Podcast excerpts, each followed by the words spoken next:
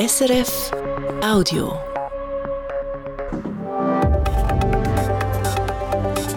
SRF 4 News Politikum.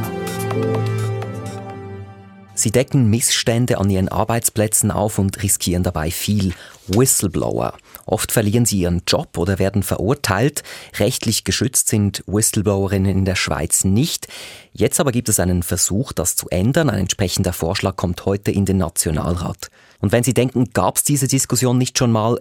Ja, und zwar mehrmals. Seit über 20 Jahren hat das Parlament immer wieder über diese Frage diskutiert. Bei mir im Studio sind jetzt Florence Brenzikofer, Nationalrätin der Grünen, und Barbara Steinemann, Nationalrätin SVP. Willkommen im Politikum. Vielen Dank.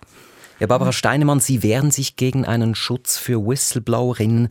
Dabei wäre es doch im öffentlichen Interesse, wenn Missstände aufgedeckt werden. Das ist so, es ist im öffentlichen Interesse. Wir wehren uns auch nicht ganz grundsätzlich gegen Whistleblowing. Doch das Parlament hat nach fünf Justizministern und nach über 20 Jahren kein Ergebnis zustande gebracht und es ist jetzt vermessen zu glauben, dass es jetzt einen Kompromiss zustande bringen wird. Also eine Lösung ist nicht in Sicht, auch wenn wir sagen müssen, bei diesem Thema ist die Schweiz nicht einfach im luftleeren Raum. Es gibt Regeln, aber die sind von der Rechtsprechung definiert worden. Ja, eben Florence Brenzikofer, man hat es immer wieder versucht, auch vor vier Jahren ist es gescheitert. Also der Bundesrat hat jetzt resigniert, also wollen Sie das nicht einsehen, dass es offenbar nicht geht? Nein, der Bundesrat resigniert nicht, aber er sagt ganz klar, dass der Auftrag beim Parlament ist, das heißt beim National- und beim Ständerat. Der Ständerat hat schon einen wichtigen Entscheid gefällt, nämlich die Motion Noser, die den Schutz vom Whistleblower und ihnen ähm, erhöhen möchte, stärken möchte, gut geheißen. Und jetzt ist der Nationalrat am Zug. Und ich denke, es wäre ganz wichtig, diesen Schritt jetzt zu machen. Warum? Weil der Druck auf die Schweiz wird immer größer. Die OECD verlangt ganz klar, dass es Schutzmechanismen gibt für Whistleblowerinnen und Whistleblower.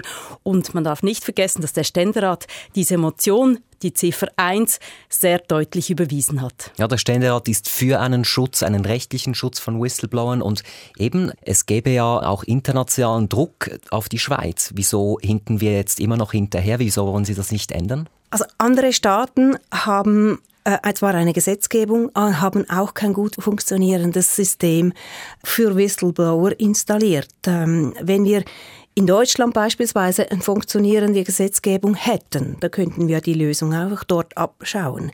Aber es ist schon so, äh, von links bis rechts liegt es nicht am Willen. Auch wir finden Whistleblowing wichtig und richtig. Man muss aber auch sagen, viele Whistleblower der Vergangenheit, Whistleblower in Anführungsstrichen, waren gar keine im juristischen Sinne, sondern sie haben aus anderen Motiven, nicht aus gutgläubigen Motiven, sondern auch aus, das waren Rächer, das waren Wichtigtour, das waren selbstgerechte oder Frustrierte und haben Internas der Unternehmen an die Öffentlichkeit gebracht, die sie eigentlich nicht hätten bringen können. Es geht um Schutz der Reputation von Unternehmen, es geht um Geschäftsgeheimnisse. Und wie schützen wir die Unternehmen in der Schweiz vor eben diesen selbstgerechten, selbsternannten Helden, die es eben leider auch gibt? Ja, Florence Penzikofer, Barbara Steinemann befürchtet äh, Reputationsschäden für Schweizer Firmen.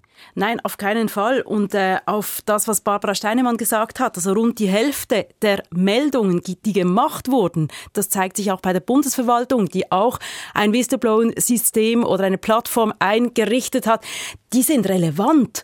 Und ich denke, das ist ganz wichtig. Und wenn man jetzt sagt, ja, da wurden Dokumente weitergeleitet, das sind ja Leute, die ein Wissen haben, die auch zu diesen Dokumenten gelangen. Und mehr als die Hälfte dieser Fälle waren relevant und wären es eben auch in Zukunft. Das geht hier um die Verwaltung. Richtig, für die Verwaltung haben wir klare Regeln. Und 2005, äh, also vor gut 20 Jahren, hatten noch 42 Prozent der Schweizer Unternehmen selber ein internes Whistleblowing-System. Und heute sind es etwa zwei Drittel, also eine deutliche Zunahme. Die Privatwirtschaft organisiert sich selber. Und für die restlichen hat das Bundesgericht in mehreren Leitentscheiden sehr klare Regeln äh, aufgestellt. Also äh, schon 2001 sagten die höchsten Richter im Land. Es muss im öffentlichen Interesse sein, es muss verhältnismäßig sein. Und die sogenannte Kaskade muss eingehalten werden. Also die ganze Hierarchiestufe muss ausgeschöpft worden sein, dann äh, der Gang zu den Behörden, wenn das nichts genutzt hat. Und erst dann muss der Gang an die Öffentlichkeit gewagt werden. Und viele, die wir unter Whistleblowing verstehen, die halten eben die Kaskade nicht ein und sind deshalb einfach Geheimnisverräter und keine Whistleblower, die etwas Gutes tun. Ja, Sie hören das Politikum auf SRF 4 News. Mein Name ist Sandro Della Torre und meine Gäste sind SVP-Nationalrätin Barbara Steinemann und Grünen-Nationalrätin Florence Brenzikofer. Heute entscheidet der Nationalrat, ob Whistleblower rechtlich geschützt werden sollen. Und ich möchte kurz etwas konkret werden. Barbara Steinemann Steinmann, Sie haben gesagt, es gibt keine klare Gesetzgebung in anderen Ländern, aber die EU hat Richtlinien. Viele Länder haben das umgesetzt und die EU-Richtlinien, dort kann man sich das abschauen. Dort sind Hinweisgeber geschützt vor irgendwelchen Nachteilen, also Lohnkürzung, Herabstufung oder Kündigung. Es gibt auch Hilfe bei Prozesskosten und ähm, Firmen mit mindestens 50 Angestellten sind dazu verpflichtet, eine Meldestelle einzurichten. Jetzt müssen Sie mir sagen, was stört Sie denn da eigentlich? Ja, also wenn die EU oder Deutschland eine äh, funktionierende Lösung hätte, die so auf jeden Fall anwendbar wäre. Nicht, es geht auch um die verschiedenen Fallkonstellationen, die man nicht unter einen Hut bringen kann. Wenn das so wäre, hätten wir die Lösung parat. Und das Parlament hätte längstens eine Lösung gefunden. Wir hätten ja nur aus anderen Ländern abschreiben können. Nun, es scheitert das. Also das kann man mittlerweile. Es gibt Gesetze, zum Beispiel eben in Deutschland. Genau. Aber ich stelle in Frage, ob das überhaupt funktioniert. Nicht? Die einzelnen Lösungsvorschläge sind ja beispielsweise der Kündigungsschutz. Die Linke will unbedingt einen Kündigungsschutz um jeden Preis und sogar noch obligatorische Beratungsstellen bei der Gewerkschaften für potenzielle Whistleblower. Wir möchten das nicht über den Kündigungsschutz machen. Hier sind zwei Positionen diametral entgegen, die eben unter anderem zum Scheitern diesen Vorlagen in den ja, letzten spielen wir das rüber drüber. Ja, der Kündigungsschutz war damals wirklich ein Problem. Wieso an dem Und die Kaskade auch. Also es wurde bemängelt vor zehn Jahren, als der Bundesrat einen Vorschlag gemacht hat, dass das äh, System, so wie es der Bundesrat vor zehn Jahren vorgeschlagen hat, dass das zu komplex sei mit diesem Drei-Kaskadensystem. Aber jetzt müssen wir diese Motion anschauen, über die wir heute befinden im Nationalrat. Es geht um die Schaffung eines geeigneten Rechtrahmens für den Schutz von Whistleblowerinnen und Whistleblowern.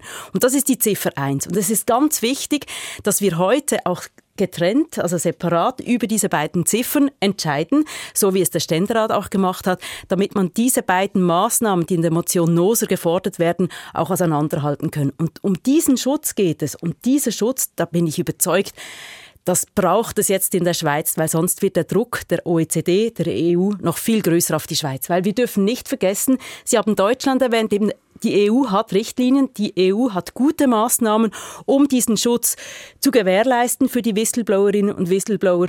Und wir müssen auch hier nachziehen. Ja, wieso nicht sich jetzt auf den Weg machen? Im Detail kann man das immer noch beraten im Parlament.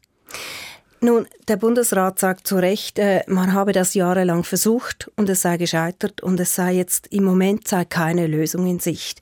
Aber Sie sagen ja im Grundsatz sind Sie für den Schutz von Whistleblowern. Natürlich, Dann müssen Sie doch diese Motion annehmen. Ja, ähm, aber im Grunde, Grunde genommen haben wir immer noch die gleichen Lösungen, die eben nicht kompromissfähig sind. Es ist übrigens vor vier Jahren an einer unheiligen Allianz gescheitert zwischen FDP, SVP und den Linken andererseits.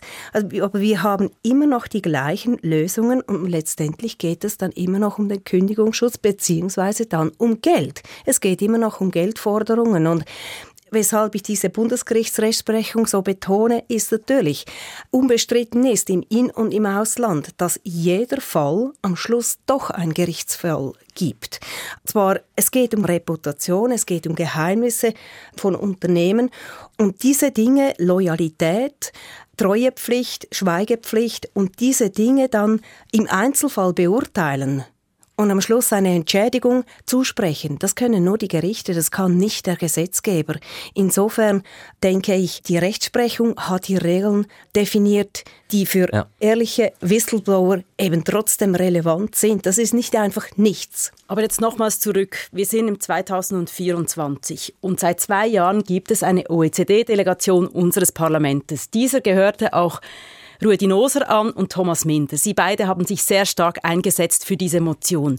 Und leider gab es da einen Fehlentscheid, oder? Und dieser muss korrigiert werden. Und jetzt können wir das beheben, indem wir die Ziffern 1 und 2 dieser Motion eben auseinanderhalten und vor allem diesen Schutz der Whistleblower einführen. Weil man darf nicht vergessen, diese Whistleblowerinnen und Whistleblower, und es zeigen einige Beispiele, die sind einem großen Risiko ausgesetzt. Und ganz wichtige, entscheidende Mängel, wo ein Volk Opfer gewesen wäre. Also ich erinnere ans malaysische Volk, äh, ans Beispiel von äh, Xavier Justo. Wenn das nicht gewesen wäre, oder hätte ein ganzes Volk darunter gelitten. Und diese Whistleblower, die setzen sich einem enormen Risiko entgegen. Ja, wir kommen schon in die Schlussrunde. Barbara Steinemann, Missstände gäbe es ja genug. Etwa ein Drittel der Firmen haben äh, illegales oder unethisches Verhalten. Das zeigt eine Studie der Fachhochschule Graubünden. Das wäre doch in unserem Interesse, wenn mehr davon bekannt würde, eben wenn Whistleblower besser geschützt werden. Das Risiko liegt nicht nur bei den Arbeitnehmern, die eben in die Öffentlichkeit gelangen, oder, sondern das Risiko liegt eben auch bei, bei den Unternehmen. Nicht, was sind Missstände, was ist unmoralisches Verhalten, was sind Ungereimtheiten. Das ist alles nicht klar definiert und selbst illegales Verhalten ist nicht immer klar definiert. Hier mancher Staatsanwalt kann davon ein Lied singen, indem er nämlich vor Gericht gescheitert ist mit dem illegalen Verhalten. Das ist alles nicht klar definiert und letztendlich wird dann im, äh, im Einzelfall entschieden und dann ist aber der Reputationsschaden bereits da. Deshalb will man das Ganze nicht noch anheizen und trotzdem die, die Quadratur des Kreises ist es eben, hier die Regeln gesetzlich zu definieren, aber äh, jeden Fall abzudecken und das ist vorläufig wahrscheinlich einfach nicht möglich. Florence Brenzikofer, Ihr Schlusswort. Ähm, Barbara Steinemann ist skeptisch, dass das dann am Schluss gut rauskommt. Und sowieso, zwei Drittel der Firmen haben ja schon eine Meldestelle. Also was braucht es denn jetzt noch? Nochmals ganz kurz. Also die Aufdeckung von Unregelmäßigkeiten ist nicht nur im öffentlichen Interesse, sondern auch im Interesse der Unternehmen. Und das haben viele Unternehmen bereits so bestätigt. Und deshalb braucht es jetzt auch diese Gesetzgebung, oder wenn man sieht, dass eben auch das Ganze im Interesse der Unternehmen ist. Also ich hoffe, dass der Nationalrat Rat der Entscheid seiner vorberatenden Kommission korrigieren wird. Vielen Dank, dass Sie meine Gäste waren hier im Politikum. Florence Brenzikofer, Nationalrätin Grüne und Barbara Steinemann, Nationalrätin SVP. Das war ein Podcast von SRF.